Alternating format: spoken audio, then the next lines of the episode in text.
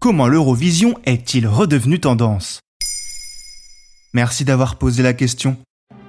Du 9 au 13 mai 2023, chauffez la voix et sortez les paillettes. Le 67e concours Eurovision de la chanson a lieu à Liverpool. C'est normalement le pays gagnant de l'année précédente qui organise le show suivant. Mais comme il s'agissait de l'Ukraine, encore en guerre, c'est le Royaume-Uni arrivé en deuxième place qui a été désigné pour reprendre le flambeau. Ringard et summum du kitsch pour certains, le concours a réuni 161 millions de téléspectateurs en 2022 et on constate un regain d'intérêt pour l'événement depuis quelques années. J'avoue, c'est un mes plaisirs coupables. C'est quand même vieux ce truc.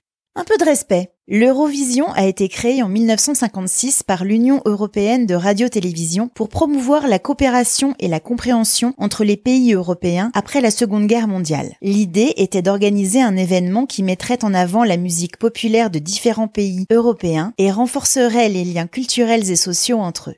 Sept pays ont participé au premier concours à Lugano en Suisse. La Suisse, la France, l'Allemagne, la Belgique, l'Italie, le Luxembourg et les Pays-Bas. Chacun d'entre eux a présenté deux chansons, interprétées en direct et jugées par un jury international. Le gagnant était déterminé par la moyenne des votes.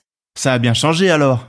Oui, c'est 37 pays qui tenteront leur chance en 2023. Les pays participants doivent être membres de l'Union européenne de radio-télévision qui s'étend jusqu'au Proche-Orient et au Maghreb. L'Australie participe aussi depuis 2015 en tant qu'invité. Des compétitions nationales et des phases éliminatoires ont lieu avant la grande finale. Et seuls les 5 pays les plus contributeurs sont qualifiés d'office. L'Allemagne, la France, l'Italie, l'Espagne et le Royaume-Uni, les Big Five.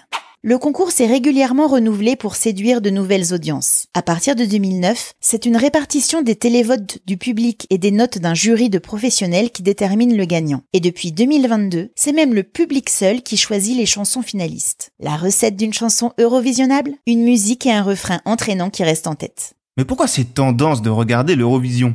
Parce que c'est un show incroyable et les moyens déployés se voient à l'écran. Les scénographies sont souvent spectaculaires et en font un divertissement qui n'a rien à envier à d'autres émissions très populaires comme The Voice. Ça brille, ça s'enflamme, c'est joyeux, bref, ça fait du bien. En Scandinavie, c'est même l'événement le plus suivi de l'année.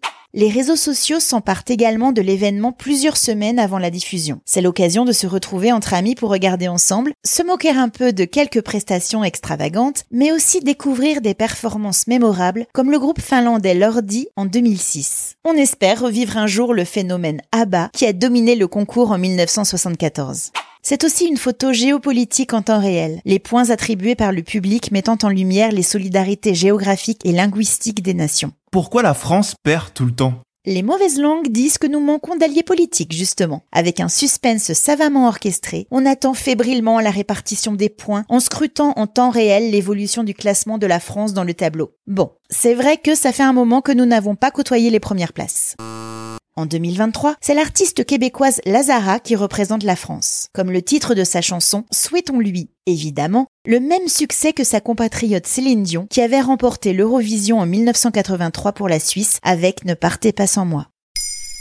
Maintenant, vous savez, un épisode écrit et réalisé par Béatrice Jumel. Ce podcast est disponible sur toutes les plateformes audio. Et si cet épisode vous a plu, n'hésitez pas à laisser des commentaires ou des étoiles sur vos applis de podcast préférés.